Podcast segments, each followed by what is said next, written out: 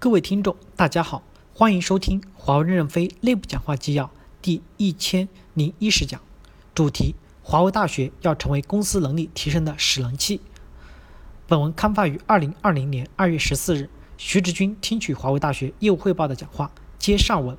二，华为大学需要和业务部门紧密的结合，面向各个业务部门不同的角色持续的赋能。如何和业务部门紧密结合？华大可以跟业务部门一起，将课程不断的迭代完善，面向各个业务部门不同的角色持续的赋能。就像客户经理有初级、中级、高级的培训课程，同时支撑客户经理未来的任职资格认证。再比如产品经理，产品经理怎么沟通，怎么写营销材料，包括交付的项目经理、研发的项目经理，这些要和战略业务队结合起来，把顺战做好，我们的学习发展和教育体系就比较的扎实。战略预备队的各个分队有一个战斗总结再提升的过程，所以在这个领域上，华为大学到底如何定位是很挑战的，因为内容完全来自于不同的业务，在这个过程中，你发挥的价值是什么？这是一个不断的深化的过程，本质上是在干中学，在学中干，不断的自我成长的过程。在这个过程中，华为大学的价值和定位要想清楚。比如，你们把交付管了，教材由业务提供内容，你们结合教育的方法论来参与编写，然后再放到线上。在任何组织的发展过程中，组织的普遍能力构建都是组织的一把手的责任。简单的看，需要华为大学干活的一个是教学的交付，一个是课程开发的支持。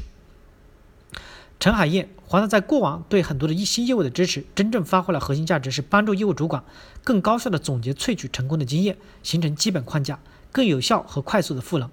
我建议宇克、吴伟涛、黄继、海燕、张能才。组成一个工作组，要把整个学发的框架做起来，明确各责任主体。三、学习平台首先要把架构做好，可服务化、可运营。学习平台的基础技术架构要扎实，对内部能够快速的响应业务部门的需求，对外能够对标业界有竞争力的 SaaS 平台。在老板的要求下，华为所有的学习平台都结合到 eLearning 上，平台本质上服务华为所有的部门。平台的架构和孵化能力要能够满足各个业务的普遍的共性的需求。学习平台要立足于服务华为各部门的基础上，下一步逐渐的孵化、完善多租户的能力，面向华为客户和合作伙伴提供服务。将和云 BU 结合，把平台的架构转变成可服务化、可运营化。华为所有的合作伙伴都是一个链条上的，我们的能力要衔接。未来学习平台的内容要可以面向华为所有的客户、合作伙伴和分销商，分权限的开放学习。四。华大的教务定位可以花些时间梳理和澄清，要明确教务的定位和责任，怎样把教务这一块的职责、权力进一步的清晰化，确保我们的师资队伍以及教学过程的有效管理。带着大家跑跑步、唱唱歌，我觉得挺好。这在受训过程中还是有很有价值。大家经过一两周华大学习华为大学的精气神训练，能够抬头挺胸走起来也很好。退休员工请请谁不请谁，待遇怎么定，这些都要有管理的。以后有大量的退休员工要成为华大的讲师，这些教师请谁不请谁，待遇开多少都不是一件简单的事情。专业部门可以认证讲师的能力，教务也要发挥作用。就像业务部门在人力资源招聘上，人力资源总裁不签字，你就人就招不进来。老板经常说，有的老师来讲一个小时是他一辈子的心血。华为大学的退休的返聘的讲师的报酬标准，要依据教育赋能的业务特点，优化报常务董事会签发。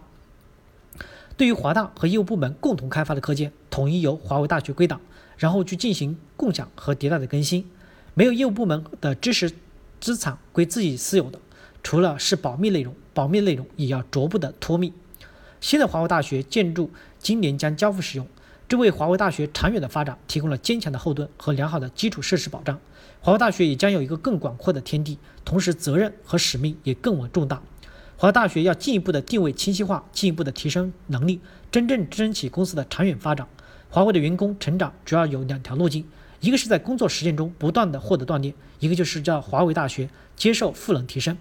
华为大学在公司能力提升、知识拓展、视野开拓方面扮演了非常重要的发动机角色。希望在座的诸位主动去思考，真正承担起发动机的角色。